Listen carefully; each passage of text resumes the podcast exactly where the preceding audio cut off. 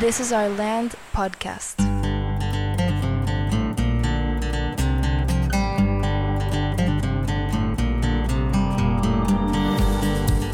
Esto es This is Our Land podcast y si has escuchado los episodios de esta temporada te has dado cuenta que el enfoque es dialogar con invitados sobre la educación desde diferentes perspectivas. En este episodio hablamos con Américo Ferrara sobre el futuro de los colegios y también sobre emprendimiento educativo. Américo lidera el colegio Briamont aquí en Monterrey. No solamente innova en su colegio, sino también emprende y apoya diferentes proyectos que buscan ofrecer alternativas al sistema actual.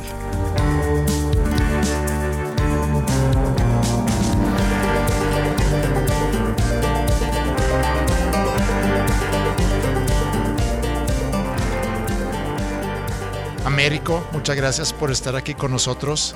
¿Cómo estás? Muy bien, gracias Andrés, gracias por la invitación. Este, y siempre que me mencionas, hablemos de educación, me emociono.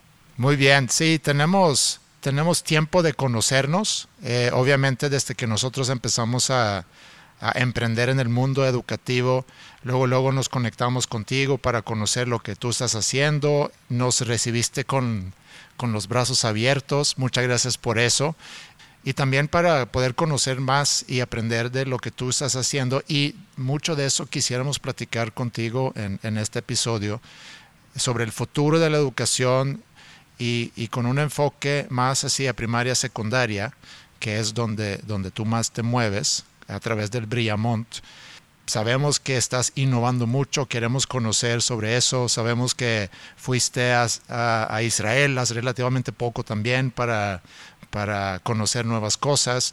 Creo que de eso también hay momento para platicar y, ya, a iniciar un diálogo para conocer un poquito más sobre cómo va a ser el futuro de la educación. Muy bien, pues primero, felicidades. Yo no recuerdo perfecto cuando School vino a tocar la puerta de Brillamont, simplemente a decir, aquí estamos, nos presentamos, estamos haciendo esto, este, a la orden. Eh, a mí me dio mucho gusto que que haya gente haciendo cosas diferentes. Eh, me parece que estamos en un punto histórico de la humanidad, eh, en donde la educación está cambiando para los siguientes decenas de años. Estamos siendo parte de eso. Entonces, podemos tomar esta ola como, como surf, es decir, subirnos a la ola, o podemos ver la ola pasar y ver cómo, cómo caducamos y, y, y, se nos fue y somos al rato el Kodak, ¿no? Entonces, tú y yo somos surfeadores y eso eh, me encanta y felicidades por hacer eso, ¿no? Y al que se quiera acercar conmigo eh, y pueda yo apoyarlo de alguna manera, eh, encantado de hacerlo. ¿Qué sigue para la educación? Dices tú, pues yo te lo diría con tres conceptos básicos. El primero es el futuro de la educación, el futuro presente, ¿eh? el futuro presente de la educación es personal, es on demand y tres es para toda la vida o durante toda la vida. Personal, on demand y durante toda la vida. Este concepto de lifelong learning. ¿no? Ese es el futuro de la educación. Para mí, al menos con la información que tengo hoy de lo que piden los niños, las familias, el mundo laboral, el mundo de emprendimiento, me parece que hoy el mundo necesita educación personal, on demand y durante toda la vida. Totalmente de acuerdo, Américo. Creo yo que, que esos temas ahorita sobre todo se vuelven cada vez más presentes e inclusive esa, digamos, esas ideas que veíamos hace 10 años todavía lejanas, eh, de pronto ya las estamos viviendo, como dices, ese futuro ya es casi que pasado, ¿no? El tema de la pandemia y toda esta situación en la que vivimos como humanidad eh, nos ha empujado a, a, tomar decisiones y actuar muy, de manera muy rápida para empezar a construir ese camino que nos lleva a esta educación del futuro. Eh, a lo largo de este del podcast hemos estado explorando la, educación y, y, también con un enfoque al adolescente de diferentes perspectivas, desde el punto de vista de físico, desde su cerebro y por supuesto desde el punto de vista evolutivo propio de la institución educativa. Creo que hay muchas, muchos aprendizajes, hay muchos, eh, sobre todo hablar del futuro se vuelve algo muy, muy emocionante, pensando en, en, todas estas nuevas herramientas, estas nuevas estrategias, toda esta área eh, eh, libre para, para, comenzar a innovar. Sin embargo, algo que hemos estado cuestionando a lo largo de, de, de estos episodios es quizá es un gran momento, como dices, donde estamos haciendo una transición a un nuevo modelo, no solamente educativo, sino económico y social, eh, donde vale la pena repensar y replantearse cuáles son esos fines de la educación. ¿No? Podemos perfectamente imaginarnos cómo vamos a dar esas clases, cómo van a ser los salones, cómo puede ser la escuela del futuro. Sin embargo, a veces vamos eh, perdiendo ese foco y se nos olvida que lo más importante es qué es lo que queremos lograr con la educación. Mira, yo, soy, por una parte, soy, soy como muy científico en la parte de la deconstrucción del ser humano desde un punto de vista antropológico, por eso digo científico, ¿no? Es decir, cuál es nuestro rol como, como especie en el mundo, cuál es nuestro rol como especie en el ecosistema, cómo se han formado las civilizaciones, cómo hemos evolucionado como sociedad. Y por la otra parte, soy como muy eh, de un pensamiento lógico, deductivo, digámoslo así, como una, como una cadena filosófica. Y la conclusión es esta. Life is too short. Venimos a ser felices. Todo aquello que no contribuya a tu propósito de vida, que ulteriormente ser feliz, no te abona a tu propósito de vida. Entonces, la educación o el aprendizaje tiene que estar centrado en tomar todo aquello que le abone a mi propósito de vida. Inclusive que te ayuden a definir ese propósito. Tampoco nada más reducirlo a, el propósito es que seas feliz, porque ese conlleva muchas definiciones y muchas ideas y, para, para, cada quien puede ser muy diferente. Creo que encontrar un propósito es algo muy importante y creo que es parte eh, no sé si estamos hablando de niveles primaria, secundaria, pero llega un momento en la vida de una persona donde tiene que empezar a reflexionar mucho sobre eso. Mencionas tres cosas sobre la educación, personal, on demand y durante toda la vida. Y tú como, como líder de un colegio con muchos proyectos educativos ligados a, tu colegio Briamont, ¿Qué es lo que te están pidiendo ahorita o últimamente las familias con las que tú estás trabajando pensando en cambios, a lo mejor en, cómo están llevando a cabo el trabajo? ¿O qué es lo que te ha inspirado a, hacer todas esas innovaciones que estás trabajando? Cuando yo tomo Brillamont eh, bajo mi dirección general hace 10 años, yo venía de un mundo de, emprendimiento, de un ecosistema emprendedor de, del venture capital, ¿no? Sin embargo, he estado en educación toda mi vida porque yo crezco en una familia emprendedora educativa que hace Brillamont. Mis padres son educadores de Brillamont.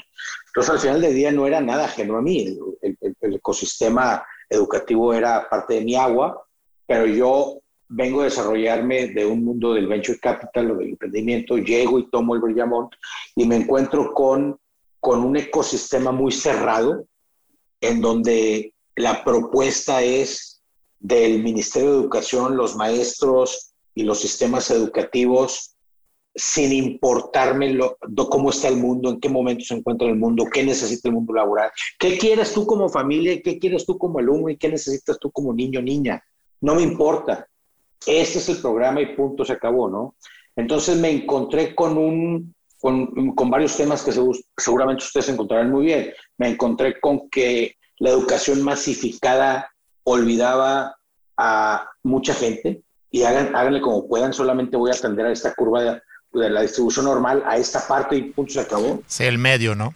El, medio, ¿no? Están los más porque es negocio y ahí está el negocio y no es negocio a todos los demás. Entonces, ese educador rosa, profesional por pasión, sea, al final del día tiene que hacer, me, tengo que concentrar en, la masa porque que es un pensamiento muy revolución industrial, ¿no? En la masa porque es el negocio, ¿no?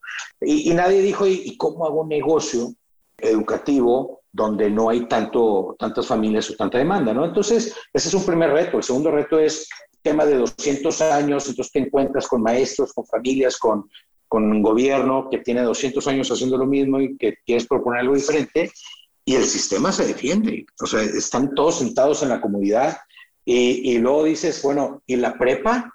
Y luego tú dices, los que están en la school, bueno, ¿y la carrera quién me va a aceptar? Y ahí está el tema, ¿no? Entonces, lo hemos platicado en algunas ocasiones nosotros, junto con otras personas que están haciendo las cosas diferentes, y pues tú lo entenderás muy bien, que el gran tema es necesitamos articular una cadena de lifelong learning entera que le dé tranquilidad a los que aprenden para que con confianza puedan ir a decir, oye, pues yo opto por aquí, yo opto por acá y me puedo salir del mainstream. Me, me topé con una tercera cosa cuando yo, hace 10 años, con un cada vez creciente número de familias que estaban abandonando eh, los sistemas tradicionales para irse al homeschool, para irse al, al online eh, education, para irse a la educación alternativa, porque simplemente no y no, es, no necesariamente por un tema de bajo desempeño o de inadaptabilidad socioemocional o de que no me alcance, sino más bien porque no estoy de acuerdo con eso y prefiero yo hacerlo de mi manera, porque los valores en mi casa, porque mi dinámica de vida, porque mi logística, porque, ah, no, pues aquí no vienes de lunes a viernes de 8 a 2, no puedes estar en el colegio. Ese es un tema de on demand, por ejemplo. Dice, oye, ese chavo que está en las fuerzas básicas de Tigres, pierdo mi pasión por el fútbol y mi, mi clara habilidad por irme a un colegio de 8 a 2, ¿cómo es posible que alguien no me pueda resolver mi calidad académica y tenga que ser así? Bueno, entonces es on demand también, o, una familia que, que, viaja mucho pero no quiere estar cambiándose de sistema educativo, o te encuentras con muchas cosas que dices, oye, ¿y qué me cuesta operarlo de manera diferente con, con alguien dedicado, online, en plataforma, pedir permiso a la Secretaría de Educación? Eh, y no, pues resulta que no cuesta nada. Resulta que es nada más la flojera de operar o el miedo, es que ni siquiera el miedo, es la soberbia de decir, mira, así es, si te gusta, y si no, ni modo, ¿no? Entonces, me, me parece a mí que eso es algo, algo de por qué Brillamonte está haciendo ruido, porque me encuentro, y lo digo con mucho respeto, los quiero mucho a todos, con, un, con unos colegas de escuelas en, toda Latinoamérica y, al final del día en todo el mundo, con, con, una educación privada que está muy cómoda sentada, por un tema de somos un monopolio. El que quiere estudiar educación privada es bajo mis condiciones y se acabó. Entonces, pues qué comodidad, ¿no? Entonces, por eso no evoluciona tampoco la educación. Ese futuro yo creo que es más que evidente. Como bien dices, hay, una, hay un grupo de, familias que por diferentes razones se van saliendo, se van dejando de confiar en el sistema tradicional y empiezan a explorar diferentes alternativas. Y creo yo que, que sin duda para allá vamos. Pero ¿qué tan cerca lo ves tú? A ver, los grandes cambios de verticales o de sectores en el mundo toman un par de décadas, ¿no? De, manera relevante. Si nosotros nos vamos a 1850, entre 1850 y 1820, la revolución industrial terminó por cambiar el mundo en 20, 30 años, ¿no? La revolución electrónica terminó por cambiar el mundo igual en 20 años, en los, en los 40. Esta era de la información y el tema del Internet, me parece que aunque inicia en los 90, con aplicaciones reales masificadas, me parece que inició en 2005, ¿no? Entonces, si tú llevas esos, esas tendencias sociológicas de, esos fenómenos que han pasado en el pasado. Eh, tú dices, oye, 2005, 2015, 2025, pues ya estamos eh, casi por cumplir 20 años. Yo creo que para el 2030, no llegamos al 2030 cuando el sistema educativo ya va a haber cambiado de manera definitiva. Es decir, estamos en, en el punto de inflexión del cambio definitivo de los modelos educativos, de cómo aprende la gente. Mira, Después de 500 años, o 400, 400, no exageres, 400 años, Harvard está y Oxford están cambiando sus modelos porque el mercado les dijo o bajas tus fees porque lo que tú me das, lo que yo te compraba era la experiencia del campus, o, ya no estoy contigo porque online no es de experiencia. Pues mejor me voy a, a Khan Academy, a Coursera, Udemy y, y, a, Google que me ofrecen por 100 dólares o gratis eh, el aprendizaje. ¿no?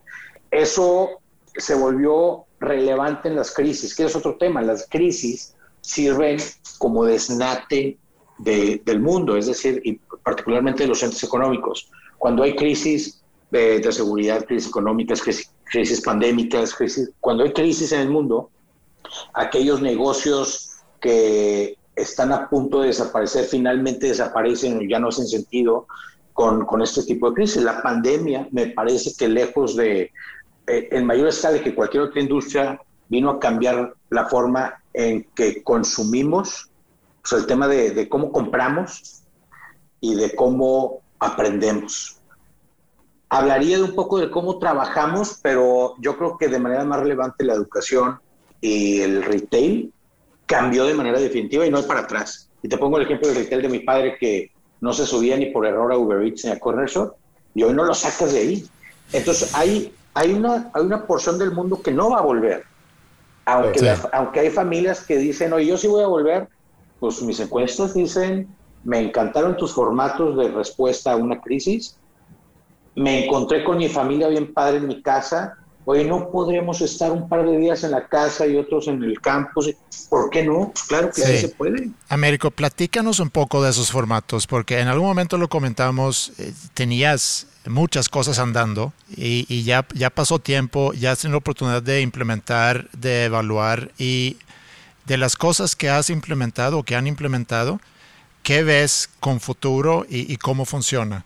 Mira, veo varias cosas. La primera es, eh, este tema personal significa que tú puedes ofrecer tantas optativas, por ponerlo en un término tradicional, tantas optativas como la familia te demanda o el chavo te demanda, la chava te demanda, el niño o niña, y tú tienes la obligación de proveerle todos los elementos que ellos necesiten para cumplir su propósito, para ser feliz, para que emprendan, para que lo que sean, sean doctores o contadores. No debes de decirles no. Lo que yo, este es el plan de estudio de 8 a 2 y no, eso no, no debe suceder. Entonces, eh, ese es el tema de, de on demand. On demand también significa este, a la hora que tú me, es Netflix, ¿no? A la hora que tú me digas, en el formato que tú me digas, a la hora que tú me digas, no tiene que ser bajo mi, o sea, e, ese, esa parte de, de mudar la operación del que presta el servicio de educación a la familia o al que aprende, se está dando en todas las industrias, es decir, el usuario es el que manda, yo soy el que decido cómo, cuándo compro y con quién compro, no tú. Y si lo vas a hacer así, pues vas a morir y el de enfrente si cambia, pues sí me voy a ir para allá. Entonces, a ver, estos cinco formatos cumplen con ese tema. Por ejemplo, ¿por qué si el mejor maestro de mecatrónica eh, está en Canadá? Pues ¿por qué tiene que estar físicamente aquí? ¿Por qué no puedo conectar a todos con ese maestro que le encanta el tema? Pues hagámoslo, ya lo estamos haciendo. Vamos a volver. ¿Y por qué volvería al formato pasado? Si hoy puedo darle clases a los chavos independientes y a las niñas, a los niños, en casa o en aula, independientemente de donde se encuentre el maestro o la maestra para tal o cual materia, ¿no? O por ejemplo, ¿por qué tengo que estar en Monterrey para llevar el servicio Brillamo? ¿Por qué no puedo montar mi microescuela de 4, 5, 10 niños en una casa en Campeche o en una casa en Tampico, como hoy la tenemos, brindando servicio desde aquí? Entonces, ¿por qué? Pues porque este, algún director o un grupo de directores de colegios, algún, grupo de colegios dice, ¿por qué es más difícil? Tengo que poner una coordinadora y tengo que, y siempre es porque tengo que hacer trabajo de más para cumplir con el on demand. Pues sí, sí tienes que hacer eso. Y eso pasa en cualquier industria, ¿no? Y el que, el que se queda caduco es porque le da flojera atender al nuevo usuario y el que, el que finalmente evoluciona, evoluciona porque el mercado le está pidiendo cosas diferentes y evolucionó con el mercado. No evoluciona la oferta, evoluciona el mercado, el, estilo de vida, las tendencias de consumo, es lo que evoluciona. Nosotros solamente debemos de responder a eso, si no, estamos fritos.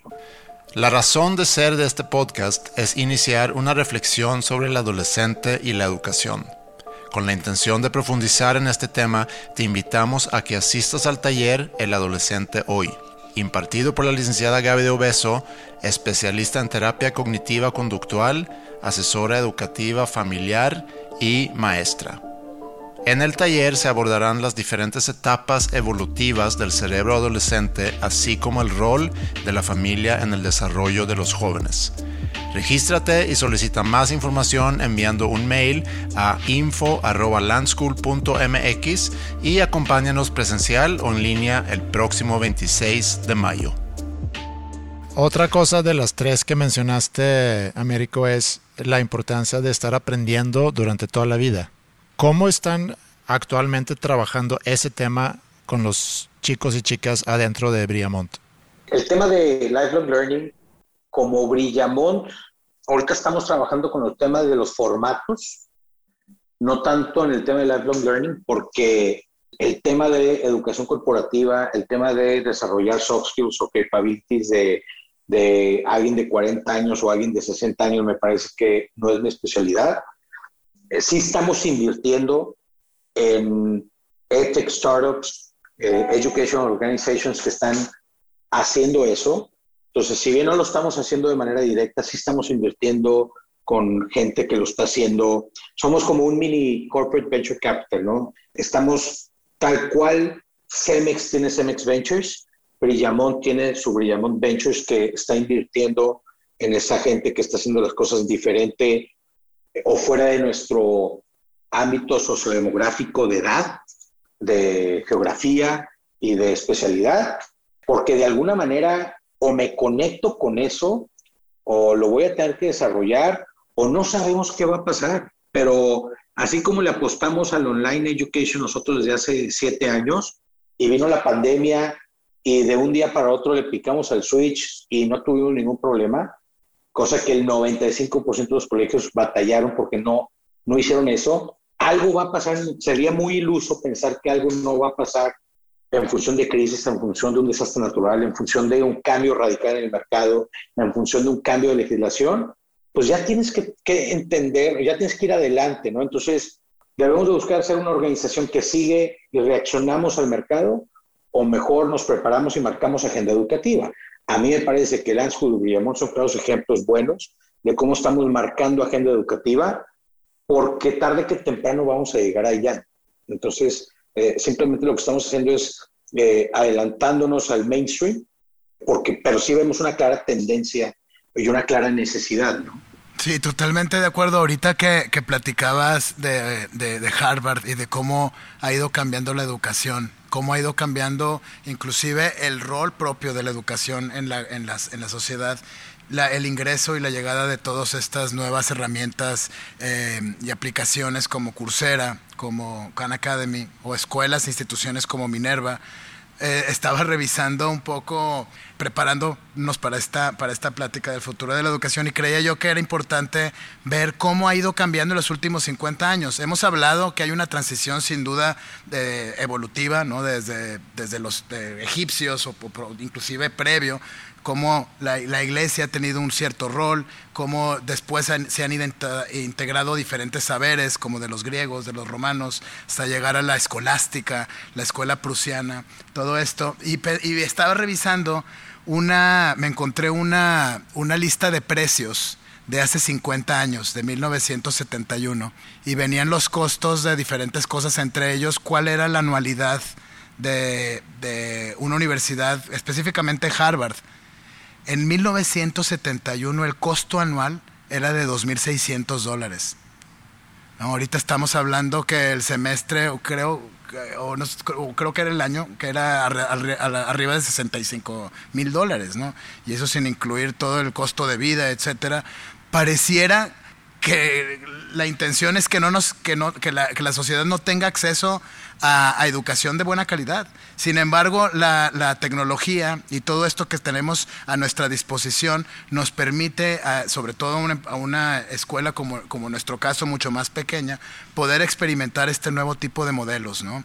¿Qué piensas tú de todo esto? al final del día me parece que eh, eh, si tú estudias este fenómeno de tendencia que está pasando en la sociedad, a mí me parece que lo que dispara todo al final del día es, es, es el Internet. El Internet empieza a democratizar la información across industries, en todas las industrias, ¿no? Entonces, de repente, el canal de distribución que antes estaba monopolizado en moles y, y brick and mortar retail, así grandotote, pues ya no lo está. El que monopolizaba la educación, pues ya no lo hace. Que los bancos, los que monopolizaban los servicios financieros, pues ya no lo hacen. O sea, todos los, los canales de distribución de las industrias estaban monopolizados porque nadie sabía cómo se hacía, los secretos industriales, los, las concesiones, etc. Entonces, lo que vino a hacer, eh, esta era la información, era la información porque el Internet, no es el Internet como tal, sino lo que hace que cambie todo es que el Internet democratiza la información. Entonces, quien está cambiando las industrias es quien logra romperle la maceta al canal de distribución de una industria. Ejemplo, Amazon. Ejemplo, Online Education le está claramente rompiendo la maceta a Harvard. Eh, pero no solo eso, el, cuento no se ha acabado. A mí me parece que estos cuates se van a quedar, se van a empecinar en mantenerse como ese tipo de organizaciones y al final del día van a quedar, van a ser tan irrelevantes que van a terminar siendo como subsidios del gobierno, ¿no? Como las grandes aerolíneas, que por el orgullo de la patria nosotros te subsidiamos para que siga vivo, ¿no? Y surge algo bien interesante, fíjate, platicaba yo con Pepe Tam, que es un, es, él, es, responsable de la transformación digital del sistema TEC, ya no está ahí, pero él se encargó de todo eso. Dice, oye, eso tiene un riesgo bien interesante. La investigación y desarrollo fuera de los grandes corporativos se da en, en las universidades, particularmente en las universidades de los países del primer mundo. Cuando estas universidades dejen de existir, la investigación y desarrollo pues ya no va a tener fondos para eso y se va a trasladar a dónde? En el peor de los casos se va a trasladar a, entidades o a corporaciones privadas, Pfizer y Johnson Johnson, y Bayer, ¿no? digámoslo así. ¿Qué va a pasar con ese tema? Entonces, optan, el TEC de Monterrey me parece que está haciendo algo inteligente. Ellos dijeron, va a haber cero aulas de aquí a que finalice la década. Entonces, oye, ya, es una universidad que está diciendo, ya el tema presencial no va a ser, ¿no? Sin embargo, toda la investigación y desarrollo sí va a tener que haber, eh, de alguna manera, algún cambio on-site en laboratorios, bueno, eso se entiende, ¿no? Pero le están entendiendo el tema de, a diferencia de, por ejemplo, Harvard, que está diciendo, eh, no, pues yo me quedo así y eventualmente hoy en la mañana estaba revisando que la tasa de rechazo de Harvard y de no me acuerdo qué otra universidad eh, había bajado, no, perdón, la tasa de aceptación bajó de 6% a 3%, ¿no? Eh, no sé por qué eh, estén haciendo eso, alguien estén cobrando más, no lo sé, pero sí me parece que es una clara estrategia de el animal se está defendiendo, las cosas están pasando, la inversión en el mundo está creciendo de manera exponencial, el valor de que la gente le da un título universitario cada vez es más relevante. El tema de lifelong learning es un, es un elemento que la gente cada vez trae más y más. Este cuento que yo me inventé, que se llama el cuento de, de la alberca de pelotitas, donde cada pelotita es un capability, y si tú a los 15 años necesitas desarrollar un capability, vas a esa alberca, la tomas y la agregas a tu toolkit, a los 40 y a los 60 y a los 90 porque no sé usar el nuevo iPhone, pues yo, mi abuelo, pues va y se mete y compra un, un cursito y es un capability, un skill, un algo. O sea, es el lifelong learning, es esa alberca de pelotas de cosas que tú puedes agregar a tu toolkit personal y está disponible ahí en, online o, o de manera presencial. Oye, hay temas que no se van a poder como los contadores, los doctores. Pues sí, pero es, un tema tan pequeño que no perdamos el tiempo en hablar de, las excepciones. Hablemos del mainstream, ¿no? Y el mainstream está cambiando. Entonces, eso que mencionas, eh, pues es totalmente cierto, ¿no? van a terminar siendo totalmente relevantes, los centros de investigación van a tener que cambiar.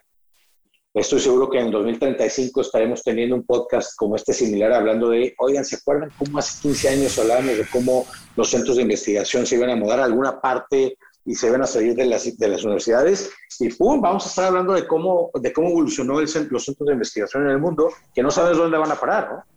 Sí, ahorita mencionaste algo que lo anoté cuando hablamos sobre la educación on demand y es también el concepto que muchas veces vemos así la educación que es por si al caso en lugar de cuando lo necesitas, el, el just in time versus el just in case. Ahorita que describiste la alberca, el que tengas tú la habilidad, porque eh, y yo creo que eso es un gran papel que tenemos en las escuelas, es desarrollar esa capacidad de acercarte a la alberca, saber escoger entre las pelotas, saberla recoger y utilizar, ¿no? Para realmente hacerlo algo propio tuyo. Y, así sabemos que las cosas pues, van a seguir cambiando mucho y que existe una, una, necesidad muy real de estar aprendiendo durante toda la vida, pues también necesitamos ayudarles a los, a los jóvenes a que desde una temprana edad aprendan a identificar necesidades y aprendan a aprender. Mira, de, de previo a 1820, 1830, que empezó todo el tema de la revolución industrial, el switch ya era ese, el mindset ya era aprender a aprender. Es decir, yo tengo que ser lo suficientemente hábil, sagaz, audaz, como le quieran llamar, para descifrar el cómo, cómo resolver el problema que la vida me presentó enfrente. Viene la revolución industrial y la oferta y la demanda y el, mercado te dice, no, no piense, trabaje de manera monótona y consuma de manera monótona y tan tan. Y pues sucede lo que sucede en los últimos 200 años, ¿no? Hoy estamos, me parece que volviendo a ese mindset de decir, oye, el tema del, del massification of everything está llegando a un fin y estamos volviendo a, necesitar aprender a aprender porque dado que ya la masificación de problemas pues, ya no existe, pues tengo que volver a aprender a aprender. Pero no es nada nuevo para la humanidad, es lo que también ya suena hasta trillado el, vamos, nosotros tenemos que aprender a aprender. Suena muy trillado, pero la realidad es que necesitamos seguirlo diciendo porque por más trillado que, que, parezca, yo lo he escuchado en el mundo educativo los últimos 20 años y no terminan de cambiar las escuelas. Entonces, a ver, entiendo que tú, director de escuela, traigas el tema trillado de aprender a aprender, pero al final del día estás empujando conocimiento y estás evaluando a tus chavos por qué tanto saben el libro que le estás poniendo enfrente. Entonces, ese aprender a aprender que tú dices y pensamos colectivamente que está trillado, pues más bien estamos haciéndonos inmunes al término, ya nos está valiendo y no debemos dejar que suceda, ¿no? Y ahí es donde, donde, insisto, me parece que los que estamos conquistando las nuevas formas de los que quieren aprender de diferente forma, somos los que estamos en realidad eh, sabiendo cómo implementar y ejecutar ese aprender a aprender. Sí, yo creo que, que, sin duda eso es algo bien importante y de alguna manera ese aprender a aprender solo ha quedado ahí en el papel, ¿no? Es como algo, algo aspiracional, pero me parece que en los últimos 200 años, más que buscar que el estudiante aprenda a aprender, el estudiante ha vivido por un, proceso a lo largo de, de, desde que entra el kinder hasta que se gradúa de, de la carrera, de entrenamiento. ¿No? Eh, más que buscar quién eres o buscar una motivación o algo que te mantenga curioso, más bien te van dando y te van formando en materias, como decía hace rato, pues en algo bien específico como, como la contabilidad o en algo tan específico como, como cosas que, que, es para cumplir un rol dentro de la comunidad. Sin embargo, no estás apelando a la esencia, porque aprender a aprender sin duda es fundamental, pero es solamente uno de los cuatro elementos de la actividad humana. Debemos de aprender a aprender sin duda. Hay una cuestión cognitiva que es importante desarrollar. Debemos aprender a comunicarnos, ¿no? Aprender a escuchar, aprender todo eso. Debemos aprender a cómo actuar cómo desenvolvernos no solo en la escuela, sino fuera de la escuela, cómo, cómo tratar a nuestros vecinos, a nuestra, entender que somos parte de una comunidad y finalmente la actividad que tiene que ver con la, valoración, ¿no? todo lo que tiene que ver con valores. Y esos valores no son impuestos, deben de salir de adentro de, de cada uno de nosotros, dentro de nuestras familias, dentro de nuestras instituciones, ponernos eh, de acuerdo en un, en un diálogo constante, actualizable, donde se presente qué es lo que nosotros valoramos como, como seres humanos y como comunidades, ¿no? No, estoy totalmente de acuerdo. Yo, yo fíjate, he planteado un término desde hace mucho tiempo en donde debemos de transicionar también los colegios de ser llamados colegios de, de lunes a viernes de 8 a 2 a ser centros de desarrollo familiar. Entonces, ya no es, estoy en el colegio tal, no, es, la familia está en el centro de desarrollo familiar Brillamón, en donde el papá aprende esto, la mamá aprende lo otro, los, los, niños y las niñas aprenden esto a diferentes horas, en sábados y domingos. No nada más son campus, sino aprenden tal o cual capability, valor, experiencia o servicio en otra parte o online. Ya no es ni con horarios, ni con días, ni geográficamente, ni un tema de push, sino es que necesitas tú, dónde lo quieres, cuando lo quieres, para toda la familia. Para... Debemos de ser centros de desarrollo. A mí me parece que el, el futuro, fíjate, es un tema interesante para cuando me pregunten al final del podcast, ¿qué te llevas, Américo? Voy a decir, el, el, futuro de la educación es personal, on demand, para toda la vida. Y el cuarto es para todos, para todos en función de, de, no es nada más de uno, es, es yo vivo con mi tío, con mi hermano, con mi papá, con mi hermana, con mi primo, y todos tenemos que aprender como a, como a, y, hablo particularmente del tema de las escuelas, ¿no? Es, debemos de ser centros de desarrollo familiar y no nada más enfocarnos en, el niño o la niña, ¿no? Me parece que hay ejemplos alrededor del mundo de modelos que han funcionado y están funcionando muy bien. Un claro ejemplo es el, el sistema eh, de Israel, el sistema nórdico, particularmente se habla mucho de, del finlandés, pero yo diría que tanto Finlandia como Suecia, como Dinamarca, como Noruega, tienen cada quien su forma de, de modelo educativo y cada uno funciona muy bien. Me parece que el sistema surcoreano es un tema muy interesante, etcétera, etcétera. Lo, lo que quiero decir es, hay modelos educativos que ya funcionan y han funcionado muy bien y no de cinco años para acá, de 10, 15, 20, 30. O sea, es decir, ya están probados, ya son gente que está incorporada al mundo eh, real, es productiva, está trascendiendo y no hay nada que, eh, o más bien estamos atrapados en seguir insistiendo en, en los modelos viejos y anquilosados. Entonces, insisto, es un tema yo creo que de mindset y de, ser de estar secuestrados por una burocracia enorme, por un sistema educativo que, que controlan los ministerios de educación en el mundo. Sí, y con eso quisiera ir como que resumiendo un poco eh, el, el, episodio para concluir. Ahorita que hablas de, los diferentes modelos que existen en diferentes países, siempre es importante voltear a ver lo que está pasando en diferentes países, ciudades, etcétera, en diferentes escuelas. Creo que hay varias cosas ahí, una de las cuales mencionó Alejandro al inicio del episodio, que antes de definir cuál es el modelo que nosotros queremos aplicar o qué herramientas queremos utilizar, qué tecnología vamos a implementar, siempre tenemos antes que eso, que definir, bueno, ¿y qué es lo que queremos lograr? ¿Y, para qué lo queremos lograr? ¿Qué, ¿Cuál es el propósito? ¿no?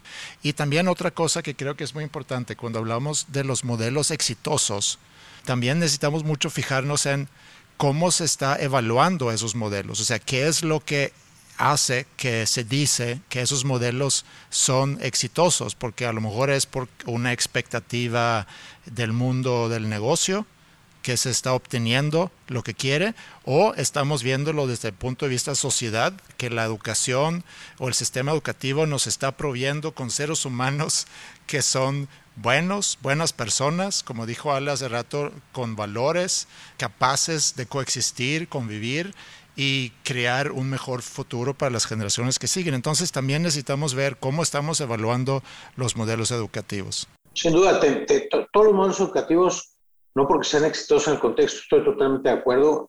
Hay que, hay que voltear a ver las buenas prácticas que están sucediendo en el mundo.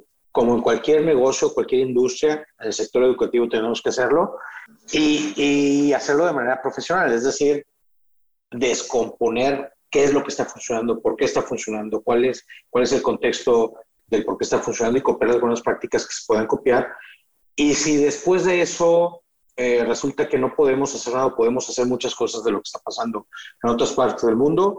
Al final del día, lo que sí tenemos que hacer ahí es todos, es intentar cosas diferentes en nuestros lugares. Es decir, de manera sistemática, estratégica y periódica, eh, los educadores en el mundo debemos estar innovando, piloteando cosas, probando cosas, validando modelos, formatos, etcétera, eh, en todas partes, público, privado, en todas partes del mundo, ¿no? Es decir, esas escuelas que solamente siguen, que es algo que me impresionó, por ejemplo, de, de Israel, ¿no? Cualquier escuela pública, privada, eh, judía, internacional, árabe o cristiana, en el kibutz o, o los bereberes en el desierto, todos tenían un área de investigación y desarrollo, todos estaban tratando un modelo diferente, formato. Ah, era, era como un mandato, y no era un mandato, era como un, es el mindset de todos, es decir, todos los centros educativos tienen algo que están desarrollando de manera innovadora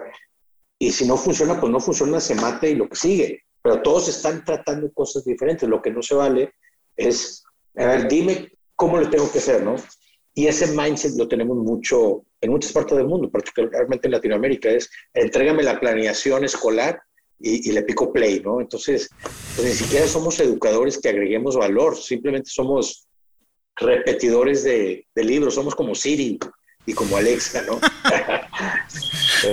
Estoy de acuerdo, yo creo, solo para terminar ya de cerrar el tema, y como un complemento, una experiencia que tuve, a mí me gusta mucho también el tema de la educación, de la historia. He tenido la oportunidad de, de, investigar a un poco más a profundidad ciertos modelos y, y tuve una experiencia hace unos años en, en Kenia, eh, justamente en una, en una reserva para elefantes, en una pequeña comunidad donde vivían 30 personas, digo 30 familias.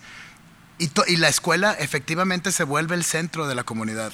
¿no? Hay una, una intención de mantener una sostenibilidad y una sustentabilidad como parte natural de la propia comunidad, con ese fin de desarrollarse, con ese fin de crecer. Y sin duda me, llamaba mucho la atención que, que, digamos, todo el contenido académico es el contenido que se enseña en, Inglaterra. Eh, sin embargo, a pesar de que lo mantenían, el enfoque era cómo podemos mejorar la calidad de vida de nuestro entorno, cómo podemos anticiparnos para que todos los niños que llegan a primaria tengan listo su banco. ¿No? ¿Cómo, ah, ¿Cómo, nos podemos anticipar para que haya los suficientes baños este, y las niñas puedan venir en cinco años los, sin problemas? ¿no? Ese creo yo que, no, que es algo básico y que tampoco debemos de tener miedo, voltear a ver hacia nosotros, hacia nuestra comunidad, hacia nuestras necesidades, incluir todo ese aprendizaje, esa curiosidad y esas ideas en estos nuevos modelos educativos del futuro. Es muy interesante eso, si podemos transformar eso que, que dijimos ahorita de los centros de desarrollo familiar, escuelas, evolución, centros de, de formación familiar o desarrollo familiar. Bueno, 3.0 es, esta escuela slash centro de desarrollo familiar debe ser un centro de desarrollo de la comunidad, sin duda. O sea, por, ¿cuál es el, el, punto de, de, encuentro de la comunidad en cualquier parte del mundo? No, pues no sé, hay, hay desde iglesias, hay, hay desde, eh, no lo sé, a lo mejor la gastronomía o, el mercado o el tal y tal y tal. El estadio. O el estadio, el fútbol, todo eso, o las cantinas, ¿no? En otras partes del mundo, en los pubs. Eh, eso que mencionas es fabuloso. Si, si las escuelas pudieran transicionar no nada más a ser el centro de la familia, sino ser el centro de desarrollo de la sociedad, cambiaría, me parece, la sociedad para otra parte, ¿no? ¿Qué, es, ¿Qué resulta de una sociedad o de una comunidad cuyo centro es un centro de aprendizaje? Pues me parece que nada malo puede suceder, ¿no? Debe ser una sociedad aware, eh, deseosa de aprender, deseosa de colaborar, deseosa de, no lo sé, me parece que es una sociedad este, muy rica, ¿no? muy enriquecedora. Me gusta mucho como proyecto que podemos seguir emprendiendo en conjunto contigo, Américo. Agradecemos mucho tu tiempo y, compartir este momento rato con nosotros, de compartir de, de tus opiniones, lo que están haciendo. Para nosotros es muy inspirador siempre hablar con gente que está innovando y emprendiendo en el mundo educativo. Gracias, a las órdenes, encantado. Cuando digan educación, yo siempre estoy puesto. Muchas gracias, Américo. Un gusto platicar contigo como siempre.